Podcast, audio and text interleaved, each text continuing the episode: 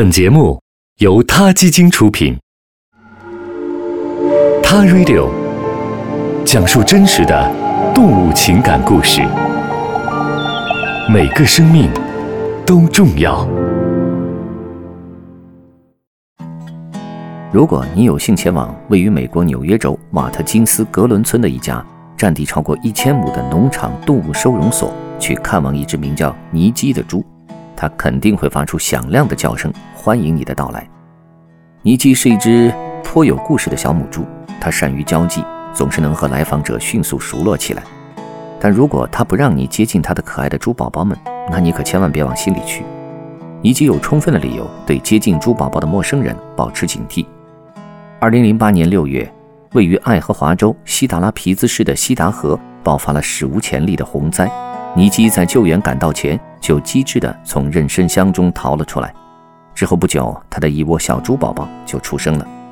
尼基不顾自己所经受着的流离失所和离群所居的压力，带着疲惫和饥饿，独自保护并抚养着自己的宝宝们。即使那场灾难已经过去了许多年，尼基仍然无法忍受和自己的孩子们分开。在这间农场动物收容所里，还有一位猪妈妈罗斯。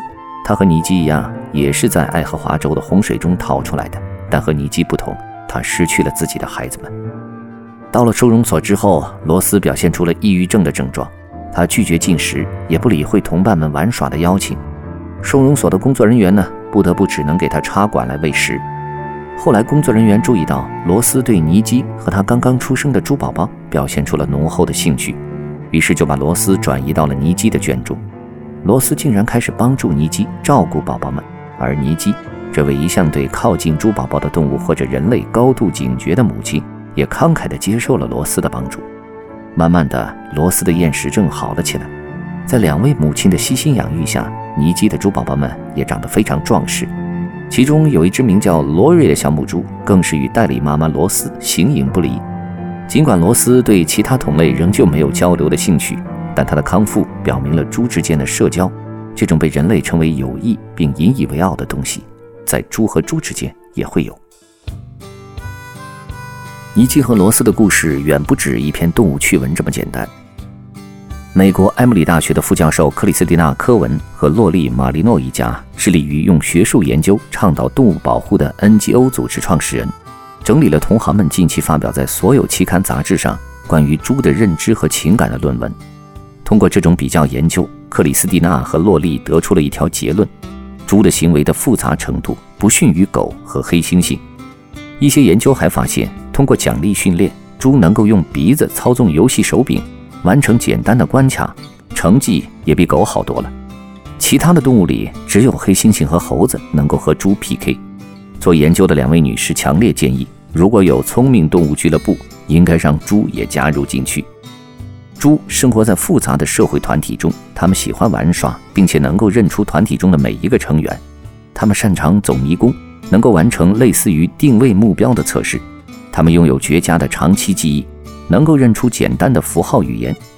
猪不仅仅智商不低，从尼基和罗斯之间的关系还可以看出，猪拥有广泛的感情，并且它们能够对彼此的情感状态做出回应。你也许可以猜到。猪们的性格并不都是憨厚老实的，它们的性格也各不相同，有喜欢社交的，有喜欢冒险的，当然也有特别具有攻击性的。它们开心的时候会和狗一样喜欢摇尾巴，感受到压力的时候耳朵会向后趴下去。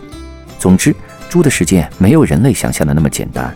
人类驯化野猪成为家猪的时候，确实是为了它们的肉，但把它们看成单纯的造肉机器，可就是你的错了。好了，今天的 t a Radio 就聊到这儿，我们下期再见。